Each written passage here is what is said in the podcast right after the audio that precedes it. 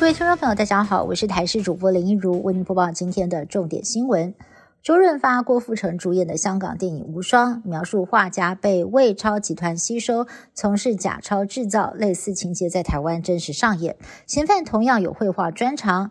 从买颜料、调墨色到印制，躲在个人工作室里头一个人作业，靠着超高的技术。不止肉眼几乎看不出来是假钞，甚至还骗过了验钞机。有二十四家银行陆续收到了五百元假钞，引发了警方注意。现在终于逮到人。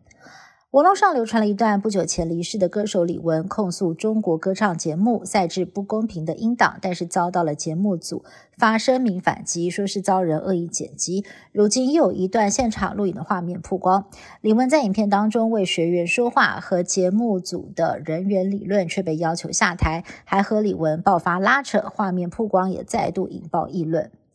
今天中午，基隆长潭鲤鱼港的平浪桥旁发生了潜水意外，一名潜水教练左脚掌遭到船只的螺旋桨切断。警消获报之后，紧急到场抢救，将人与找到的断掌一起送医治疗。充满了地中海风情的蛤蜊意大利面，未来在意大利可能吃不到了。近期当地渔民叫苦连天，原来蛤蜊遭到外来种螃蟹吃个精光，这种前所未见的状况和暖化大有关系。海水升温导致螃蟹大量繁殖，长期下去将威胁生态，人类的饮食习惯恐怕也会被迫改变。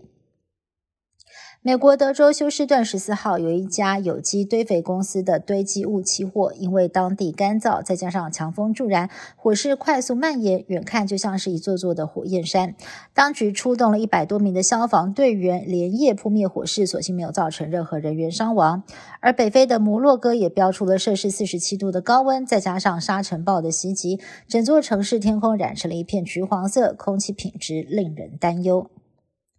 美国夏威夷毛伊岛爆发严重野火，重灾区拉海纳镇的房屋几乎是化为灰烬，却有栋红色的房子逃过一劫。屋主表示，房子特别选用水泥建材，抵御虫害跟湿气，才能够在野火当中幸存。而当地著名的玛利亚。拉纳基拉天主教堂也因为水泥建材毫无损伤，野火造成了上百人罹难。民众痛批当局处理不当，没有发出警报。毛伊郡紧急事故管理局局长安达亚表示，警报一般是用在海啸，当下使用可能会造成反效果。安达亚在十七号也因为健康的因素请辞了。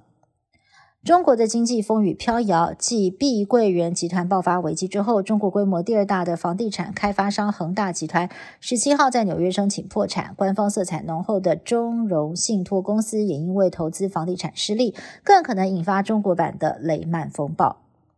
以上新闻是由台新闻部制作，感谢您的收听。更多新闻内容，请您持续锁定台视各节新闻以及台视新闻 YouTube 频道。